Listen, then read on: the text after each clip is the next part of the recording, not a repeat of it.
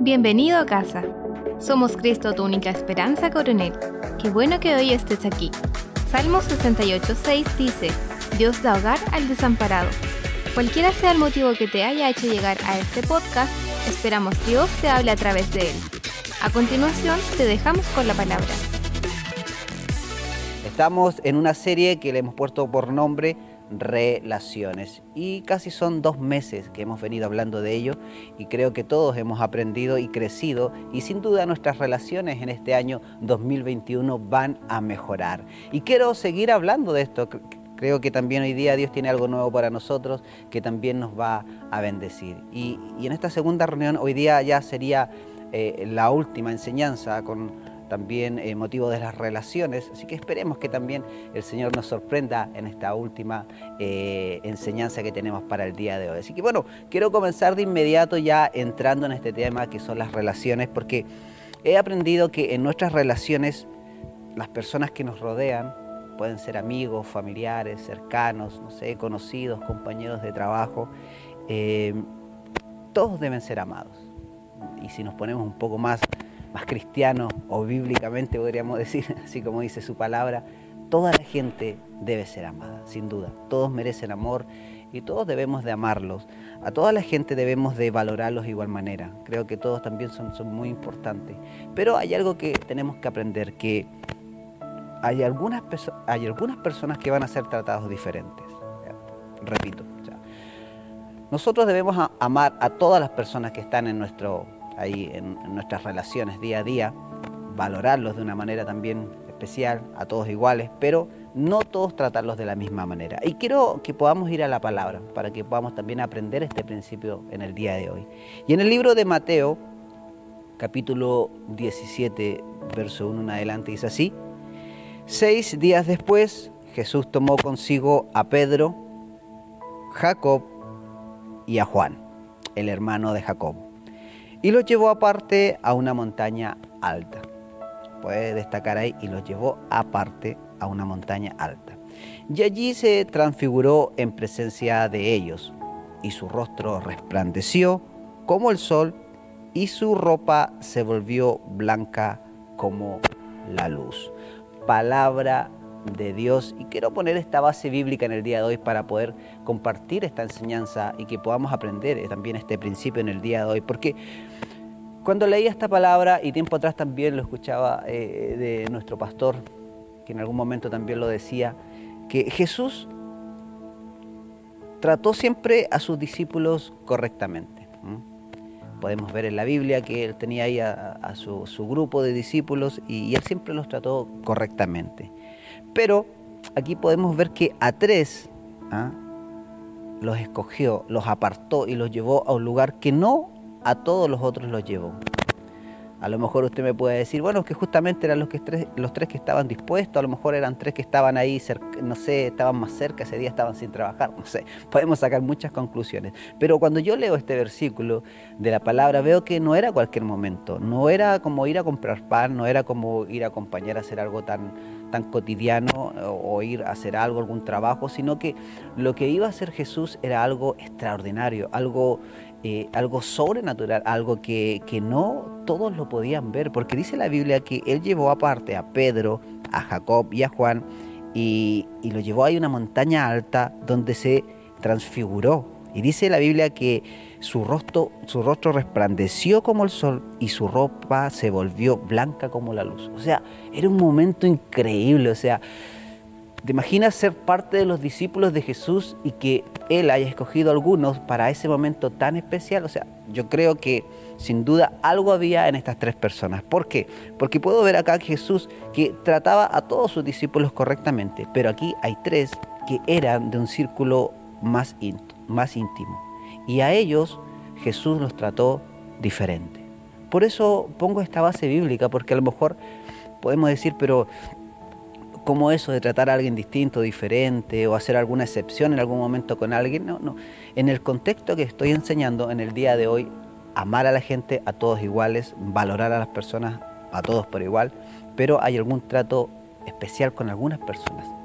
Y esas personas son las que van a ser de tu círculo íntimo, las que están más cercanas a ti, las que te rodean, las que eh, en esos momentos especiales que a lo mejor otra gente no los puede ver o compartir, ellos sí lo pueden hacer. Por eso este versículo hoy día eh, viene también para traernos esta claridad. Fíjate que, y, y, redundo en esto, que nosotros hoy día como, como, como personas y como cristianos debemos de tratar a todos correctamente, pero de una manera diferente a algunos. ¿Y cuáles son esas personas que están en tu círculo íntimo? ¿Quiénes son esas personas que tú, eh, no sé, lo más íntimo de tu vida podrías compartírselo a ellos? ¿Quiénes son esas personas que están ahí? Puedes tener muchos amigos, puedes tener muchos a lo mejor incluso cercanos, pero hay un círculo íntimo. Hay gente que te va a acompañar a esos niveles gloriosos que a lo mejor los otros no pueden hacerlo. Hay gente que al ver cosas tuyas puede que otro, eh, no sé, puede... Eh, hay gente que a lo mejor le hace mal ver victorias tuyas. Hay gente que lamentablemente, y es triste cuando hay personas que nosotros creemos que son cercanos, amigos, y al contarles una gran victoria o, algo que, que, te fue muy bien, hay gente que se pone celosa, hay gente que no está preparada para ver tu bendición. No todos están preparados para ver tu bendición. Y eso lo vamos a aprender con el tiempo. Porque cuando estamos en un nivel donde a lo mejor vamos todos eh, en lo mismo y cuando alguien comienza a destacar en alguna área y hay un nivel de bendición mayor, hay gente que no está preparada para, para verte en esa bendición.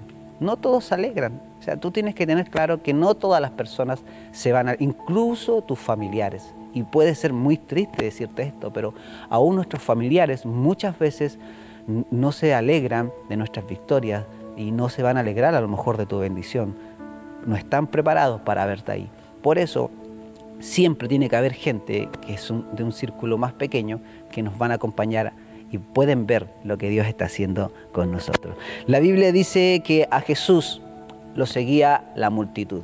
Ah, yo sé que usted ha visto películas, ha leído, ha leído la Biblia y podemos ver a un Jesús que lo seguía la multitud.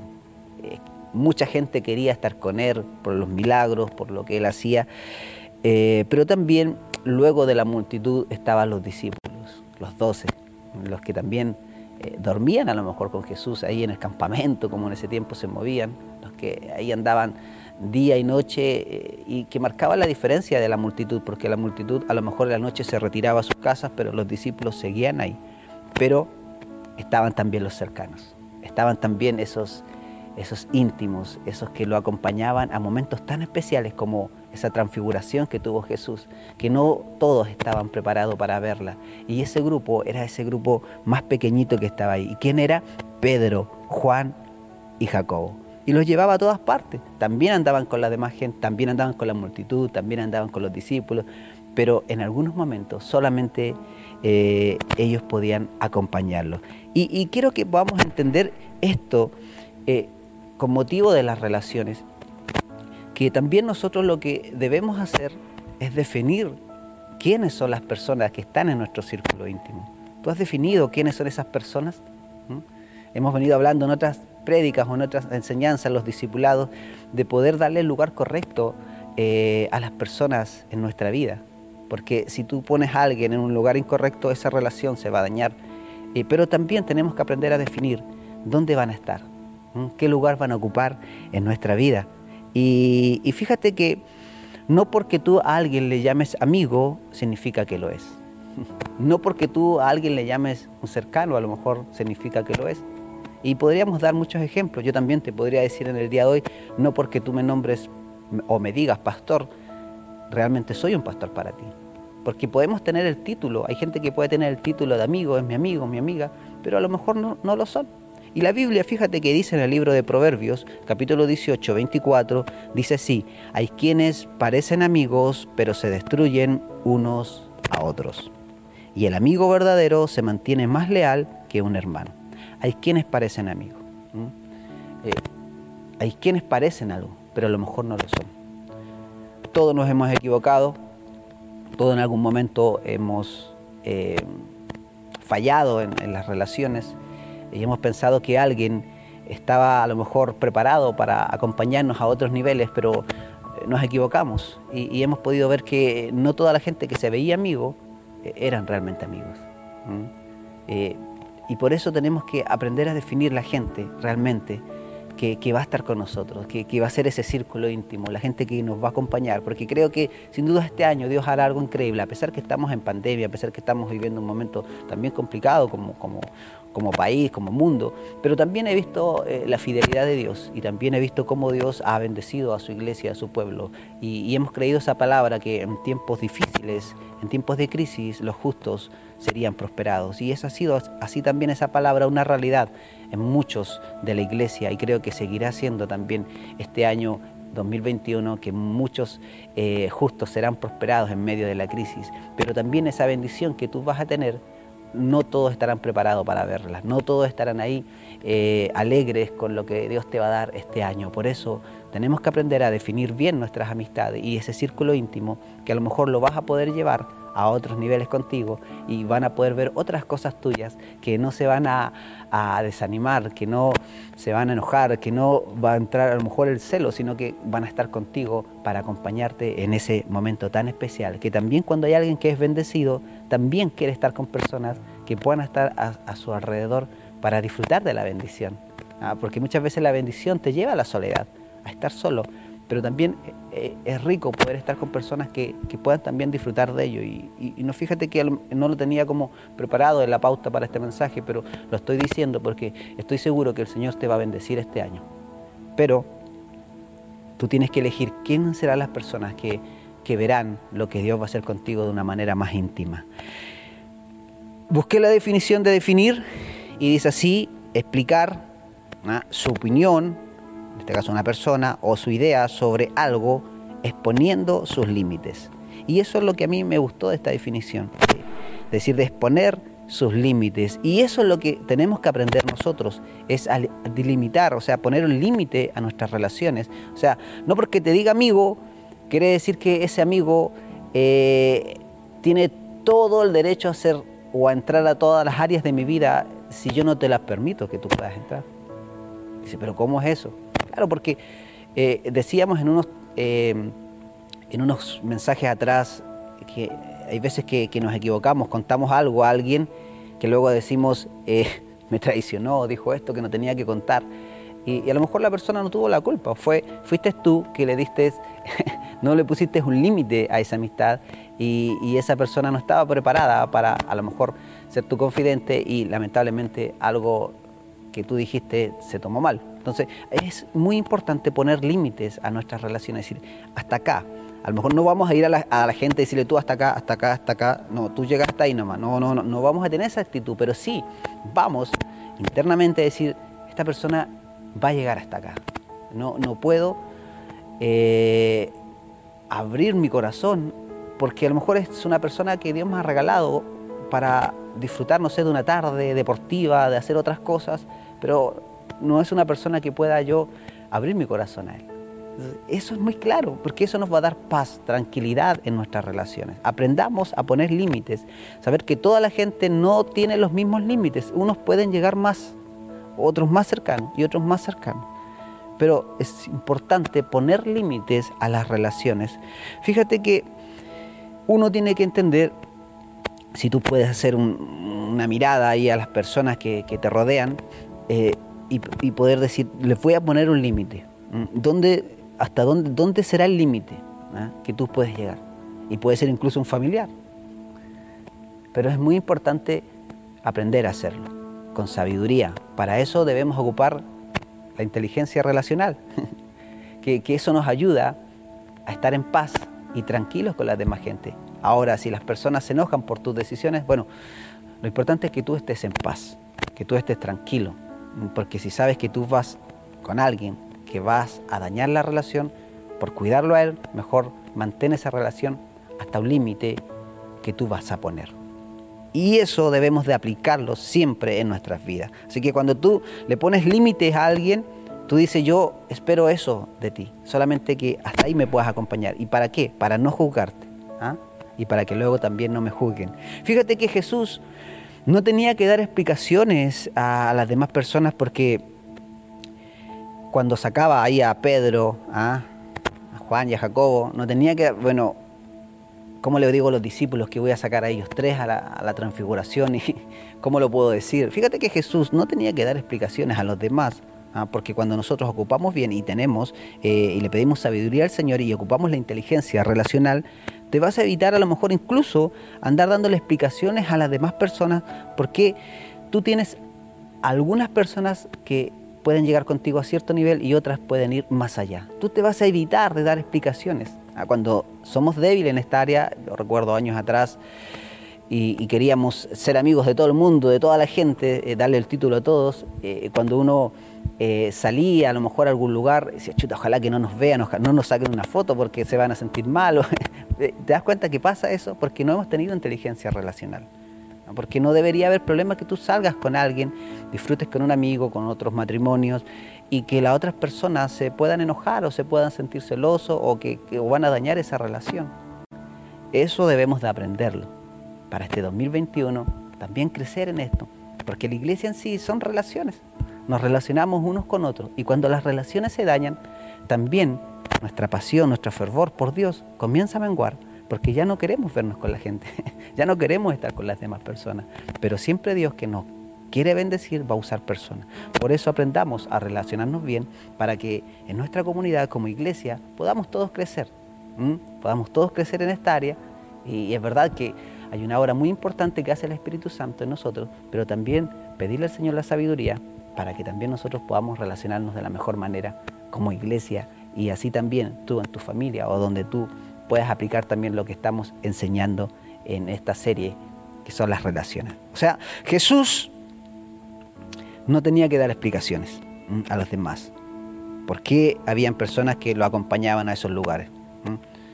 Y fíjate que hay otro episodio en la Biblia, para ya ir cerrando esto, que está en el libro de Mateo, capítulo 26, y verso 36 en adelante, que dice así, Luego fue Jesús con sus discípulos a un lugar llamado Getsemaní y les dijo, siéntese, siéntense aquí mientras voy más allá a orar. Y póngame atención a esto.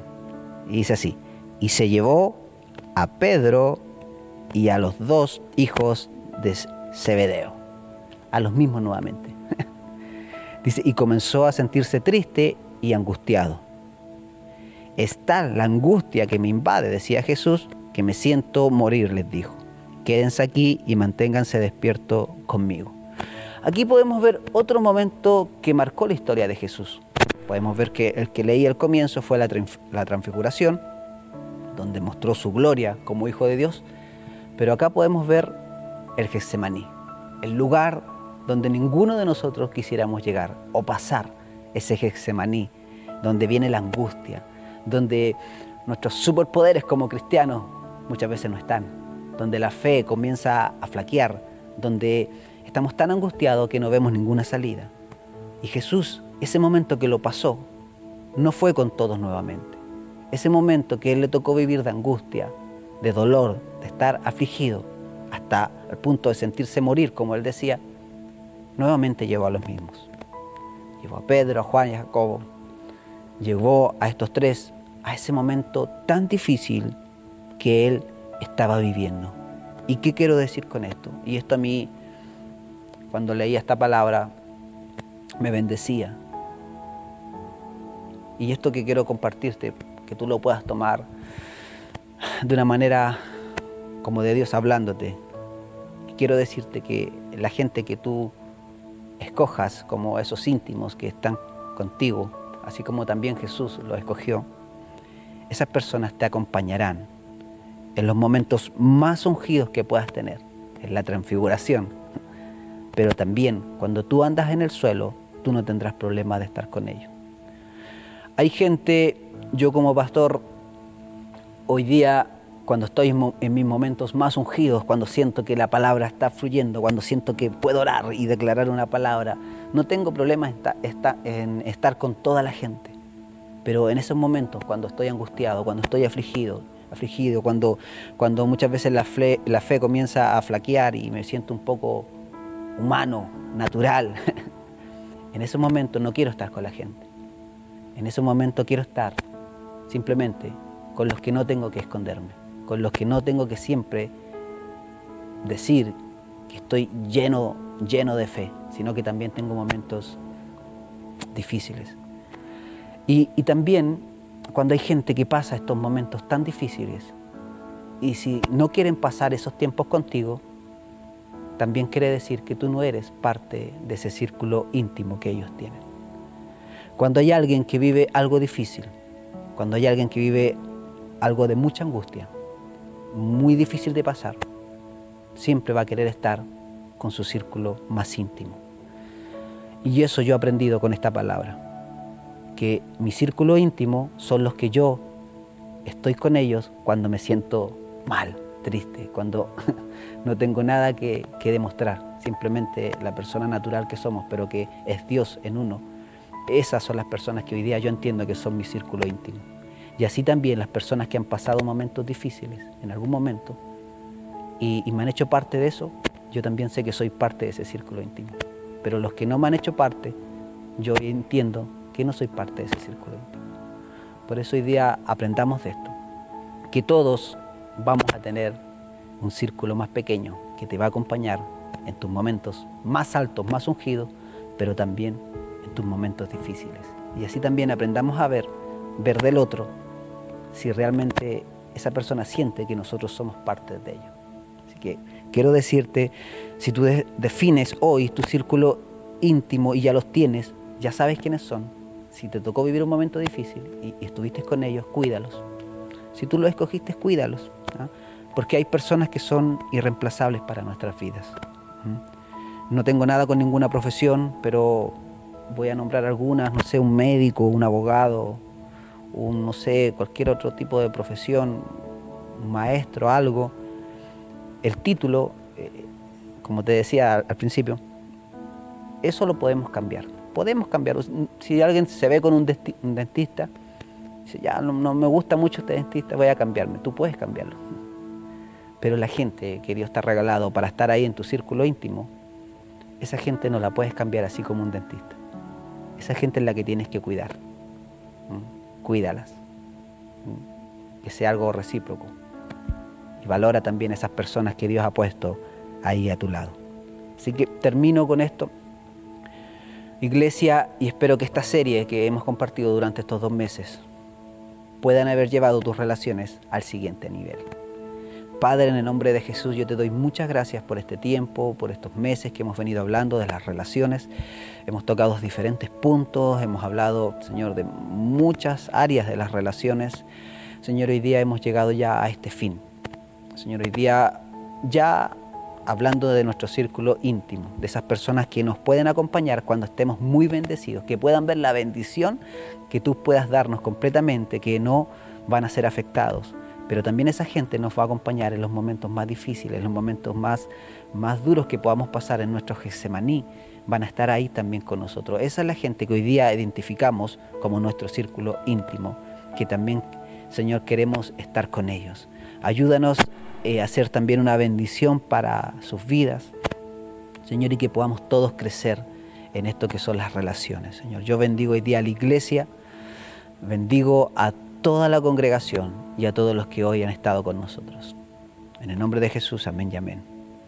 Si hoy tú por primera vez estás junto a nosotros, quedaste conectado y, como que esto te llamó la atención, dijiste, esto es algo a lo mejor diferente, distinto a lo que yo pensaba que era un mensaje estaba acostumbrado a escuchar, quiero invitarte también para que tú puedas seguir conectado junto a nosotros todos los fines de semana, eh, puedas hablarnos en el chat, hay un número de WhatsApp donde tú nos puedas escribir dejar tus datos para que te podamos contactar y seguir eh, hablando y poder tener a alguien que pueda, eh, designar a alguien que te pueda ayudar para poder guiarte en estos pasos como, como cristiano, en estos primeros pasos que tú tienes que dar. Te invitamos para que tú también puedas ser parte de esta iglesia. Y en el día de hoy queremos presentarte, por supuesto, a Jesús. Si tú no conoces a Jesús, hoy día yo quiero presentártelo. Él es el Hijo de Dios. Él vino a la tierra, se hizo hombre, padeció por nosotros en la cruz, llevó todas nuestras enfermedades, todas nuestras maldiciones, las llevó ahí en la cruz, nuestros pecados. Él murió por nosotros, pero al tercer día resucitó y hoy día está a la diestra del Padre. Si tú hoy lo reconoces como tu único Salvador, si tú lo confiesas con tu boca, tú hoy día dices, yo creo que Jesús es el Hijo de Dios, que hoy está a la diestra del Padre, abro mi corazón para que Él entre y tú puedas arrepentirte de tu vieja vida, de todos los pecados pasados, hoy día Él entrará a tu corazón y hoy comenzará una nueva vida. Tú me puedes decir, ¿tan fácil es? Sí, para nosotros es fácil, pero para Jesús no lo fue, porque Él pagó el mayor precio. Para nosotros es sencillo, pero para Jesús le costó hasta la última gota de su sangre. Toma este beneficio hoy, hazlo parte tuyo. Acepta a Jesús y podamos seguir en contacto contigo y poder discipularte. La Biblia dice en el libro de Salmos que Él da hogar al desamparado. Y quiero decirte que si hoy tú aceptas, aceptas a Jesús, nunca más estarás solo. Este será tu hogar. Si tú aceptas a Jesús hoy, cierra tus ojos en tu casa y también eh, ora junto a mí. Padre, en el nombre de Jesús, hoy oro también por las personas que por primera vez están conectadas junto a nosotros, por los que hoy te han aceptado, por, lo que, por las personas que hoy te reconocen como su Salvador, Jesús. Señor, yo bendigo esas vidas que hoy están aceptando, que están orando junto a mí. No los puedo ver, pero por la fe veo personas en sus casas, en su hogar, o en su vehículo, o en algún lugar con su celular, viendo esta reunión. Y yo oro para que tu Espíritu Santo los pueda llenar, pueda tomar el control de sus vidas, Señor, y que de aquí en adelante pueda comenzar una nueva historia. Yo bendigo a todos los que hoy están aceptando a Jesús en el nombre de Jesús. Amén y amén. Gracias por quedarte junto a nosotros. Esperamos que tu vida haya sido bendecida. Siempre serás bienvenido a casa.